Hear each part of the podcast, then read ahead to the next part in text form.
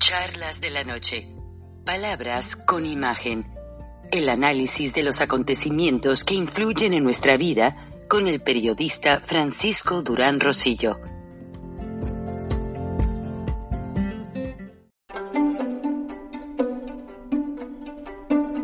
Frank Durán Rosillo eh, te saluda y los saluda a todos ustedes, su amiga María Celeste Raraz, para invitarlos a que se suscriban a mi canal de YouTube María Celeste Raraz, tal como mi nombre, donde les informo todas las semanas eh, sobre entrevistas que tienen un tema que ayuda a mejorarnos como personas y de paso son interesantes. Las pueden encontrar en mi canal de YouTube, así que los espero. Y se suscriben gratis.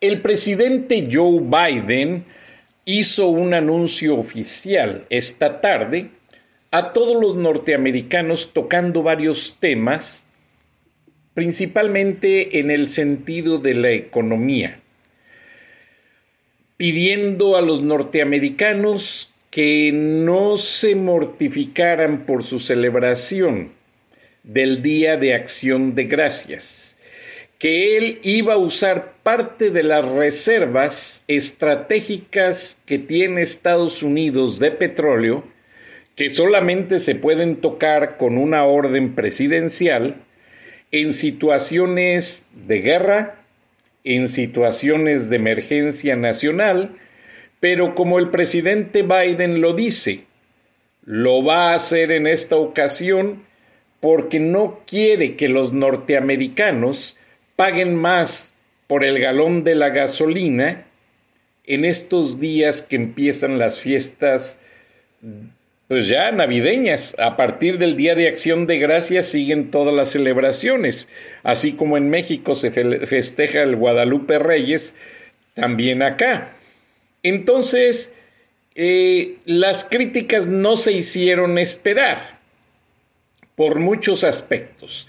Número uno, el presidente Andrés Manuel López Obrador va a tener que quedarse calladito. El presupuesto y las iniciativas no dieron para hacer una reforma migratoria para esos 11 millones de indocumentados, por muchas razones políticas y si acaso le autorizan los congresistas de ambos partidos, el presidente Biden obtendría permisos temporales, pero nadie cree que puedan lograrlo.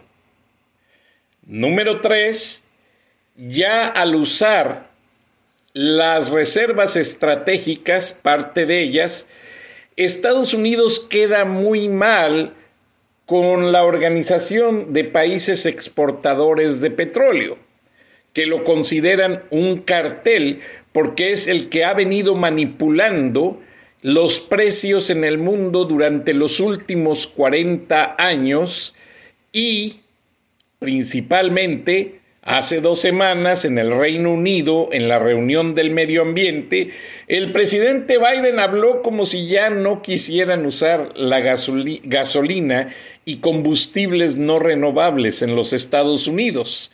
Y al escuchar este discurso, sus adversarios políticos no se hicieron esperar y le dijeron que se definiera porque en toda su retórica ha estado contradiciéndose en muchos aspectos. Buenas noches, bienvenidos a Charlas de la Noche, buenas noches al socio editorial de este programa, internacionalista del Colegio de México, Rogelio Ríos Herrán, periodista y editor de las páginas de opinión del Grupo Reforma. Bienvenido, Roger. ¿Cómo andan las cosas allá en México?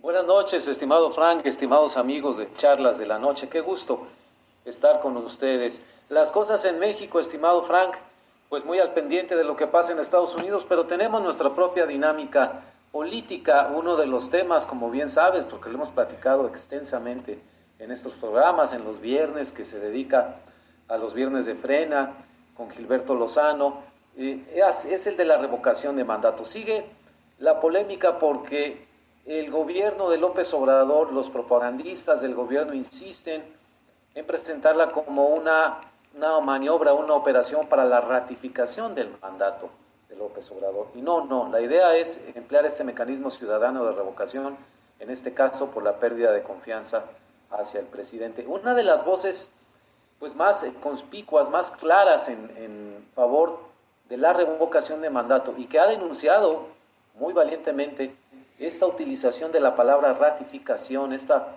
manipulación deliberada de este concepto, ha sido Kenia López Rabadán, la senadora panista, que junto con Xochitl Galvez y otras de sus compañeras en el Senado están dando, estimado Frank, estimados amigos, la batalla de las voces de oposición a, las medidas que se consideran eh, pues, eh, arbitrarias, autoritarias o manipuladoras por parte del gobierno de la Cuarta Transformación y de su partido político, el partido Morena. Ella ha establecido lo que llama las contramañaneras eh, para pues balancear la cuestión de las mañaneras del presidente López Obrador. Y déjame compartir con ustedes, amigos, una foto que creo que nos va a, señalar precisamente este tono aguerrido de, de Kenia López. Aquí está ella denunciando precisamente que esta propaganda política, estos pósters que se, encuentran por todas partes, sobre todo en el centro de México, en la Ciudad de México, manejan específicamente el término de ratificación. En una de sus contramañaneras más recientes, precisamente, ha levantado la voz de alerta a Kenia López y creo que debemos escucharla porque, te repito, es una de las voces más encendidas, muy inteligente, muy audaz y valiente esta, esta senadora panista en hablar lo que habla, porque sabemos que la oposición, tanto desde las organizaciones civiles y los partidos políticos, como desde las trincheras eh, de la prensa crítica, pagan un precio muy alto en México. Eso es eh, cosa sabida.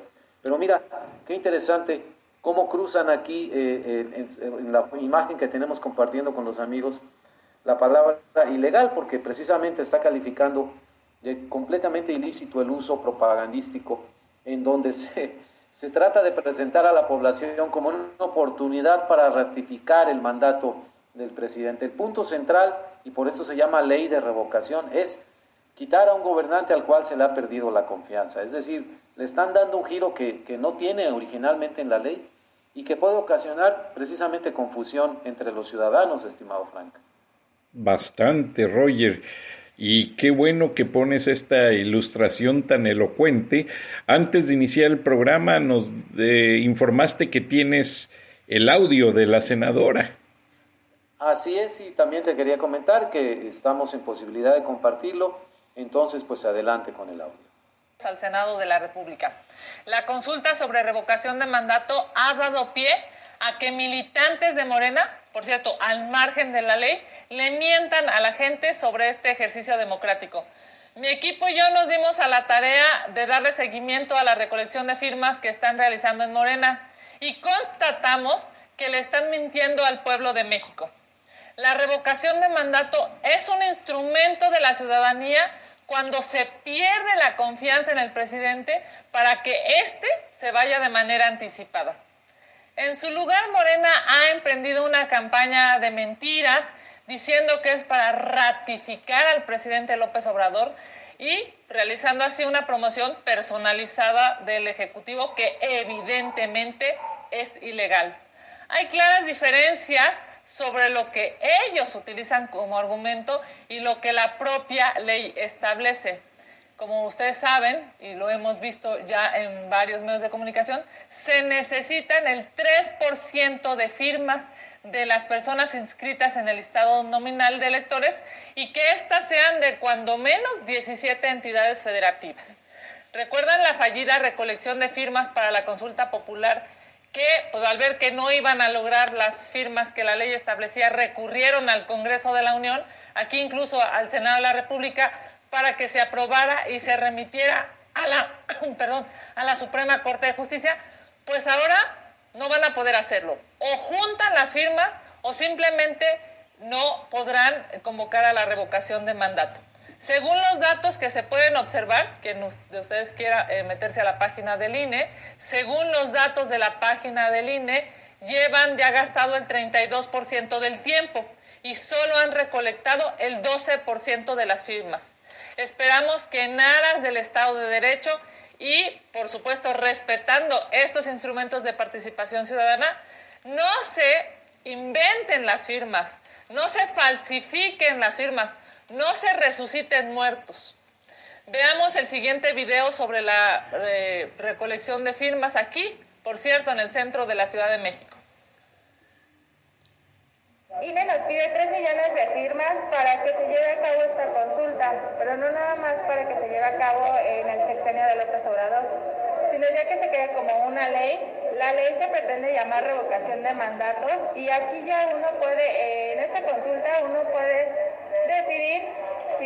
si, vas a ratificar que, termine su sexenio o si quieres que revoque su mandato, o sea, que termine su mandato antes de los seis años. Miren, pudimos obtener uno de los pósters. Si me ayudan, por favor, gracias. Ahí está, ahí está. Pudimos obtener uno de los pósters eh, que están, me parece que... Ah, ahí está. Ahí está. Perfecto. Uno de estos pósters que están eh, distribuyendo, que están acompañando. Y bueno, vean nada más claramente lo que dice. No te preocupes, yo aquí lo hago. Gracias. Miren, déjenme. Aquí está. Para que lo puedan ver. Dice que evidentemente es ilegal. Firma para hacer realidad la ratificación. Ratificación. No dice revocación, dice la ratificación de mandato. Esto, con esto es con lo que están haciendo propaganda. Es evidentemente una manipulación, por cierto, con los colores de morena y, bueno, pues mienten para conseguir las firmas. Muchas gracias, qué amable. Gracias.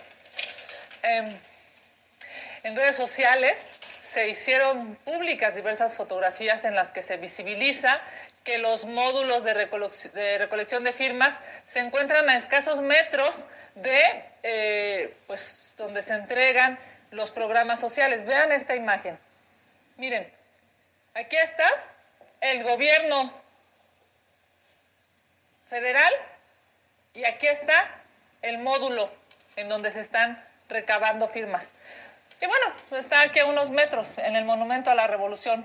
Quien pueda asistir en este momento estaría eh, constatando lo dicho. Esto dicen la Qué barbaridad, Roger. Entonces, básicamente están violando la ley de revocación de mandato. Ahora, ¿no has escuchado alguna reacción del INE? Bueno, el INE con ese bajón que le dieron en el presupuesto, no creo que estén en condiciones de hablar. Y es... Bueno, ¿sabes, qué, ¿sabes qué se ha sucedido? Y lo señalaba la senadora Kenia. en la recolección de firmas de Morena, precisamente en esta prisa que tienen por, por según ellos, este, eh, convencer a la gente de la, de la ratificación, no la, no la, revocación. Han anulado varios miles de firmas. En, en, la cifra más reciente que he escuchado, eh, en un, par de días habían anulado como 5 mil firmas por irregularidades en la recabación de datos. Entonces, pues están cayendo en las mismas prácticas que, que tantos años criticaron como opositores, ¿no? De que están votando los muertos, están votando personas que no existen, o robos de identidades, etcétera. Y el otro gran problema, porque eh, va a ser un, grave eh, problema que tendrá que enfrentar el INE en general, es con ese recorte de 5 mil millones de pesos que le hicieron al INE, pues va a ser complicadísimo armar la cuestión de la consulta para la revocación. De todas maneras, creo que van a salir adelante, no sé cómo le van a hacer, han enfrentado retos muy, muy duros también en el pasado en el INE. Pero todo esto, estimado Frank, eh, toda esta manipulación, todo este eh, ataque a través del presupuesto al, órgano electoral regulador, puede dañar seriamente la, democracia y hacer que esta figura de la revocación, es, es lo que existe el riesgo, eh, que apenas están haciendo, digamos, para una opción para la ciudadanía mexicana, pues no acabe de nacer propiamente dicho o o tenga unos alcances muy limitados o pues se vea sumergida en este juego sucio de la política mexicana. Eso es lo que está en juego. Me parece que los ciudadanos eh, deben esforzarse por, por rescatar precisamente el sentido original de esta ley de revocación. Y en este caso me parece que es necesario defender al árbitro electoral en el sentido de que se le permita cumplir su tarea, se le exija también al INE corregir sus errores que, los ha tenido como todo organismo eh, y este, a lo mejor cierto protagonismo de algunos consejeros y se aboque con los recursos que tenga, porque no va a haber más, a sacar adelante la consulta sobre la revocación. Si no lo hace, va a ser otro pretexto también para decir, ya ven, eh, como dicen los morenistas, pues el INE no, no puede ni organizar una consulta, para, ¿por qué mejor no lo desaparecemos? ¿no? Entonces, son muchas cosas las que están en juego, estimado Frank, estimados amigos. Wow, pues me dejas perplejo porque todo esto tiene una tendencia básicamente manipuladora, como ya lo dijo la senadora. Eh, la ley de revocación de mandato nunca menciona, si no estoy equivocado, esa palabra que subrayó ahí en el póster en un círculo. Y, no está ratificación. y no existe la ratificación, o sea, en todo caso, según yo escuché en una ocasión, pero fue acá en Estados Unidos, el único órgano que tiene autoridad de ratificar en cualquier gobierno republicano es el Senado el Senado de un país y México y Estados Unidos tienen el mismo sistema democrático, republicano. Así es. Entonces, recuerden que este, se elige al presidente y es presidente electo y ya lo ratifica el INE y a su vez luego lo ratifica el Senado de la República. Se hace un nominado para, para secretario de alguna dependencia y lo ratifica el Senado de la República. Algún embajador, tú lo sabes porque conoces estos protocolos, lo ratifica el Senado de la República. Es la única instancia en la que supuestamente se vale el término ratificar, porque a nivel elección la gente, tengo entendido que no puede ratificar, porque cuando se trata de una elección, se trata de que la estructura normativa debe de tener dos opciones. Y la revocación es, ¿se queda o se va? O se va, exactamente. Entonces, en cuanto a revocación, digo, eh, está formulada perfectamente, aunque la pregunta tengo entendido que no convenció a muchos, pero convenció a muchos. en cuanto a la, a la ratificación, pues ¿Qué van a ratificar? Pues como dijo Gilberto Lozano aquí en este espacio contigo el viernes, el señor ya fue elegido presidente para seis años, pero no ha cumplido. Hay que... No hay nada que ratificar, pero sí hay mucho que revocar. Entonces, mira, me, decían hace poco también eh, unos amigos que me señalaban, oye, pero a ver, ¿cómo está esto de la ratificación y revocación? Porque ahora resulta que los de Morena andan recabando firmas y, también este, los del movimiento de Frena andan recabando firmas para lo mismo, pero yo les decía, no, no, no, no es lo mismo. Este manejo de, Morena, de, ratificación, no existe en la ley, precisamente lo que comentamos ahorita.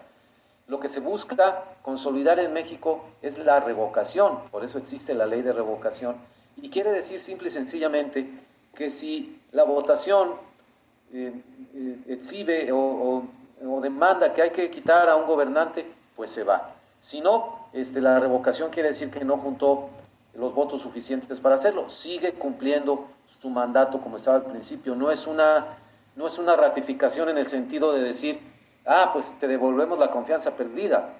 No, lo, lo que implicaría es que quizá no se juntaron los suficientes votos pero esa confianza no se recupera o no se le recupera a tal gobernante como por arte de magia.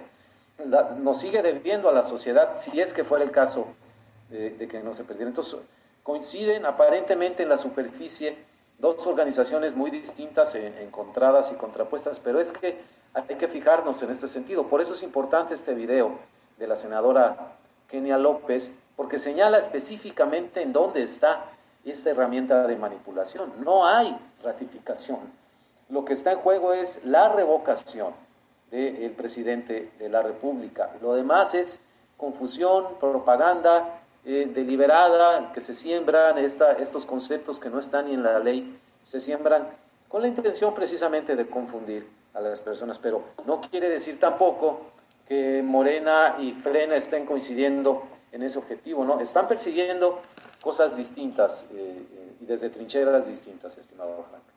No, pues muy bien, muy bien tipificado el tema con estas apreciaciones que nos acabas de dar y pues ahora falta que la gente entienda porque a la gente es muy fácil manipularla.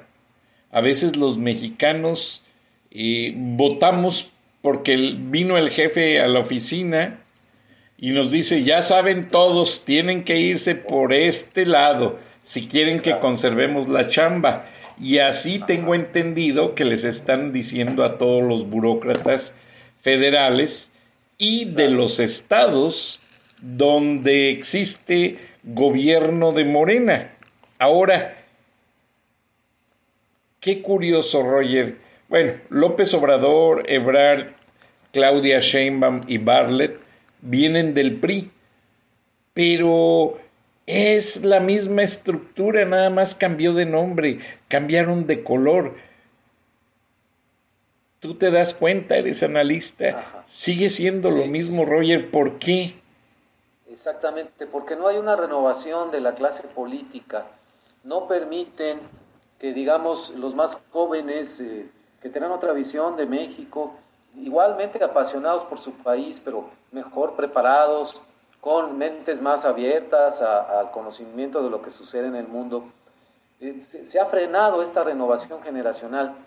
Si algo tenía el sistema, el sistema priista, presidencialista que nos gobernó durante décadas, eh, sí, había muchas cosas malas, por supuesto, pero tenía establecido un mecanismo de renovación de la, de la, digamos, de la clase gobernante, la clase política, que era por generaciones, ¿no? Entonces llegaban generaciones de políticos nuevos que ocupaban los lugares de los anteriores. Como no existía la reelección, esto permitía pues un mayor movimiento en, todos los partidos políticos, ya cuando se abrieron más el juego y todo. Pero esto se ha frenado, estimado Frank. Por eso vemos los mismos nombres de hace 20, 30, hasta 40 años en el caso de, del señor Bartlett, que siguen circulando, ahora bajo otras siglas, ¿no? Pero han pasado por todas las siglas habidas y por haber, y es un caso ya muy común. Hay morenistas que antes fueron perredistas, que antes fueron panistas y que antes fueron priistas. Han pasado por todas las siglas o del Partido del Trabajo o del Partido Verde o partidos que ya ni existen que en su momento también fueron opciones eh, políticas. Entonces, eh, ya no me extraña cuando, cuando recuerdo y hago memoria de que estos nombres circulaban eh, con otros partidos políticos en el pasado y votaban por otras cosas y se adherían a otras causas, que ahora lo, hagan de esta manera. Entiendo que es la forma más oportunista para un político para pues, no soltar el hueso. El problema es que esta clase política, y se ve muy claro en el caso de Morena, está enquistada, no permite y no va a permitir que haya una renovación generacional. Yo no la veo en Morena. Me parece que terminando la presidencia de López Obrador en el 24, Morena pasará a una nueva etapa, a una desintegración, se irán los grupos según se defina la candidatura presidencial. Y eh, veremos otras siglas que se van a formar, movimientos que se van a salir de Morena, López Obrador probablemente retirado, en fin, pero veremos una fiesta de siglas y, volveremos a la misma situación, una fiesta de siglas distintas, pero con las mismas personas, estimado Frank, estimados amigos. Van a recordar mis palabras, este, andarán circulando los mismos apellidos, los mismos rostros, pero ahora eh, sentados en otra parte del Congreso, en otra bancada. Dinosaurios caciques dinosaurios, Roger, porque lamentablemente tú mencionabas a las nuevas generaciones y sí quieren participar, pero no los dejan, Roger. Los caciques son así, agarran el teléfono. Tú recuerdas muy bien aquel apagafuegos, José Murat Casab, no el actual gobernador de Oaxaca. Bueno, el papá también fue gobernador de Oaxaca. El papá fue gobernador. pero fue presidente del PRI. Y él iba a pagar los fuegos a Nuevo León cuando había problemas y le decían, ahí viene Murat a apagar los fuegos.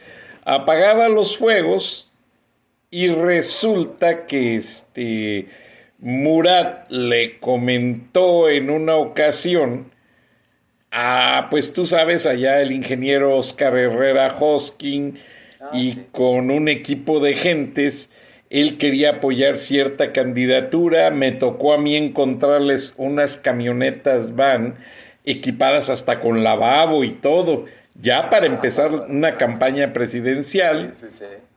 Y resulta que este Murat le dijo a, los funcionarios del Estado, todavía estaba don Alfonso, ya de salida, y Oscar Herrera Hosking, y les dijo, miren, no puedo venir a pagar los fuegos si ustedes me siguen caciqueando a la gente. Denles oportunidad nada más de que, de que hagan algo, aunque no los dejen sobresalir mucho, pero póngales un cargo allá en la militancia de esto, un cargo de aquello, aunque sea el último cargo en el partido, pero que se sientan integrados, porque si no, los vamos a tener en contra y son una piedra en el zapato. Y en aquellas épocas estaba Tierra y Libertad, Fome Rey y un montón de cosas, y ya llega la campaña de Salinas y curiosamente Salinas mete a los líderes de Tierra y Libertad a la política. Alberto Anaya, Alberto Anaya, que sigue sonando su nombre y, de dinosaurio y manejándose aquí y allá. Y quería poner este ejemplo porque estás muy en lo correcto. Pues ya con eso los mantienen ahí y se hacen dinosaurios.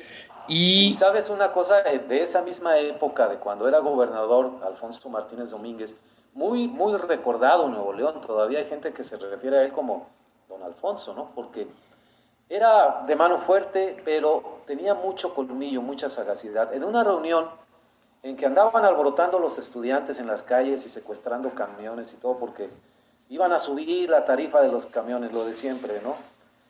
Don Alfonso manda a llamar a varios de estos líderes este, estudiantiles que andaban ahí alborotando, entre ellos a Jaime Rodríguez Calderón, muy jovencito entonces, el Bronco, que recién acaba de terminar como gobernador de Nuevo León. Y con su estilo atrabancado, el bronco y todo, fue de los que habló ahí en la reunión en presencia de don Alfonso. Y don Alfonso se fijó en él. Y total, ahí pues este, ya calmaron los ánimos y bueno, pues no van a subir las tarifas y todo.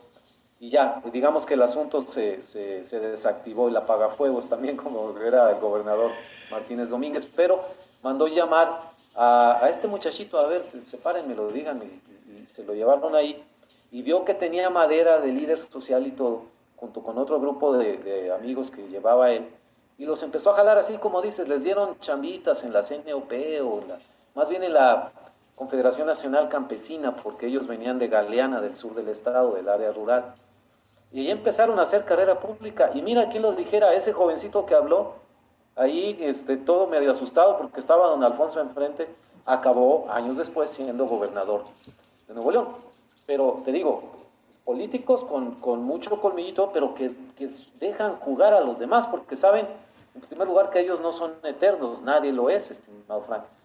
Pero cuando se cierra, como ahora en esta época que estamos viviendo, y que lo que se exige es lealtad absoluta, aunque no tengas conocimientos, no tengas preparación, no tengas ni perfil de liderazgo ni nada, si tú eres leal a mí y haces lo que yo te diga, te pongo en cualquier lugar, en cualquier puesto. Con eso los gobernantes, creen que se protegen de traiciones, de golpes bajos, pero la calidad de sus gobiernos, de sus equipos de trabajo, pues termina siendo muy baja, evidentemente, porque nadie, o sea, no se cuidan ellos de buscar gente preparada, porque la gente preparada, la gente pensante, pues los va a cuestionar, les va a decir, oiga, señor, a mí me parece que esto sí, que esto no. Es decir, y el subordinado, el que nada más es leal, le va a decir sí, señor, a todo, estimado Frank. Y si le ordenan, pues para esto tienes que brincarte las trancas de la ley y hacer un camino torcido, van y lo hacen, porque lo único que les interesa es quedar bien con, el Señor para conservar sus, huesos, sus puestos políticos. ¿no? Entonces, suena muy crudo lo que estoy diciendo. Eh, hay excepciones, por supuesto, y hay una parte de los burócratas de la administración que hacen su trabajo, lo hacen bien, están relegados, marginados, porque pues obviamente los mejores puestos se los dan a los que andan ahí como, como maripositas en torno al líder, pero, este, pero es, es, digamos, es la situación general, lamentablemente. Sí, tienes mucha razón. Don Alfonso Martínez Domínguez llegó a Nuevo León, pues casi, casi escapando de México porque se le acusa de los halcones y muchas cosas. Fue presidente del PRI, fue regente de la Ciudad de México y tuvo posiciones muy difíciles, tan difíciles que ya cuando salió de gobernador, el presidente lo mandó de director de aeropuertos y servicios auxiliares porque con esa responsabilidad ya no iba a poder dar eh, hacer ruido político. Pero algo muy interesante de don Alfonso Martínez Domínguez es que cuando llegó a Nuevo León y vio la fuerza del empresariado, dijo, no, aquí no puedo robar de inmediato llamó a Chano Bortoni, Graciano Bortoni, aquel personaje güero ranchero, y le dijo, mira, no puedo robar, pero vamos a hacer un gran proyecto llamado la Macroplaza. Ya me dieron los dineros. Encárgate de hacer una reinversión y que el dinero regrese en, tres, en dos o tres años para cuando ya esté la obra de la macroplaza avanzada y a punto de terminar para pagar los contratos. Graciano Bortoni, Martínez Domínguez eran muy amigos de Luis Martínez Villacaña, que en esa época era gobernador de Michoacán, aquel que le bajó la esposa al Buki, ah, a, a, una que también era cantante, Sí, Beatriz. Ah, Ajá, bueno. Y la historia es la siguiente y la conozco de muy buena mano por empresarios. Llegan a Morelia hablando del capital con Martínez Villecaña y hacen una serie de colonias de clase media porque había una crisis tremenda de vivienda en Michoacán. Y construyen una serie de colonias llamadas Lomas de Morelia, Lomas de Michoacán, todo alrededor de Morelia. Construyeron casas al vapor tipo Infonavit y las vendían con los créditos rápidos para recuperar el dinero. El dinero se triplicó. Chano Bortoni regresa con las buenas noticias a Martínez Domínguez Martínez Domínguez toma su parte, le da su comisión a Bortoni, quien obviamente le dio su comisión a Martínez Villicaña, y el dinero se reincorporó al presupuesto para pagar la macroplaza. Y don Alfonso Martínez Domínguez nunca le pudieron comprobar un fraude. Y fue gracias a ese movimiento tan inteligente del presupuesto y ve cómo son las cosas. O sea, años después se llega a saber por situaciones de aras del destino. Me tocó estar en una cena y me comentaron el tema y después otra administración, la de Sócrates Rizo, quiso hacer lo mismo y les falló. Pero bueno, el proyecto no era tan grande como la macroplaza, pero don Alfonso supo hacerlo, Roger. ¿Qué dejas en el tintero sobre esta situación de los líderes caciques, los dinosaurios caciques, que quieren, como Andrés Manuel López Obrador, manipular la revocación de, de mandato para convertirla en ratificación, ¿se te hace una violación a la ley del INE? pues mira, e, es que se juega en la frontera entre lo, lo, ilegal y lo, y lo, lícito. Yo creo que esa es, es una, digamos, una violación a la intención de la ley de revocación y a la intención de la campaña que está haciendo el IFE para armar la consulta. Presentarla como ratificación es tramposo, estimado Frank. Es ilegal, pero sobre todo es tramposo.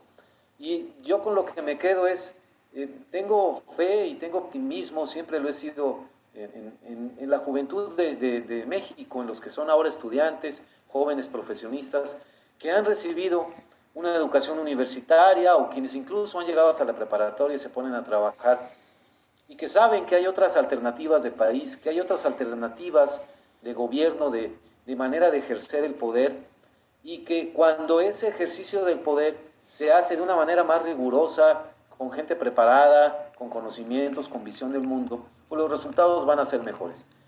El, el hecho de que se enquiste la clase política, los caciques, los dinosaurios, también es, es una manera de, de, pues de, destruirse a sí mismos, porque les va a durar muy poco ese encierro, además, porque el ciclo de la vida así es, llega una edad en que ya no van a poder ni tener la lucidez, ni la fuerza, ni la agudeza, y ya no les van a hacer caso eh, quienes los rodeen, porque vendrán otros líderes, otras figuras, pero si no dejas que ese ciclo natural de renovación se haga, pues no refrescas a, la, política mexicana y la encierras, se asfixia en dos o tres figuras eh, que son, se vuelven paranoicas, eh, que manejan el, dinero, los recursos como si fueran propios, que dicen que no van a militarizar a México y es lo que están haciendo precisamente, en fin. Entonces me quedo con eso, tengo confianza en que se dará tarde o temprano esta renovación de la clase política, vendrán eh, jóvenes, eh, vendrán muchos mexicanos mejor preparados, con otra mentalidad, que ya no vienen nada más a buscar a ver este, qué hueso les toca y a ver qué se roban en lo que están en el poder. Como ha sido toda la vida, lo sabemos muy bien eh, en México. Gracias, Roger. Una memoria fotográfica. Yo jamás este, hubiese ubicado la situación del Bronco. Te felicito y gracias. No cabe duda que eres un buen analista con muchos datos, con muchos factores que sientan un cimiento sobre tus apreciaciones. Rogelio Río Serrán, internacionalista del Colegio de México, editor de las páginas de opinión del Grupo Reforma. Le agradecemos su sociedad editorial y nos vemos y nos escuchamos mañana, Roger. ¿Tienes eh, citas, tienes proyectos o le prometemos a la audiencia tu presencia? Mañana nos vemos, claro. Gracias, Roger, te felicitamos. es con ustedes. Gracias. Que Dios bendiga a todos, Dios bendiga a tu familia, Roger, a México, a Estados Unidos y a todo el mundo incluso hasta los políticos, a ver si mejoran su mentalidad. Claro, claro, que sí. Buenas noches a todos. Gracias. Recording stopped.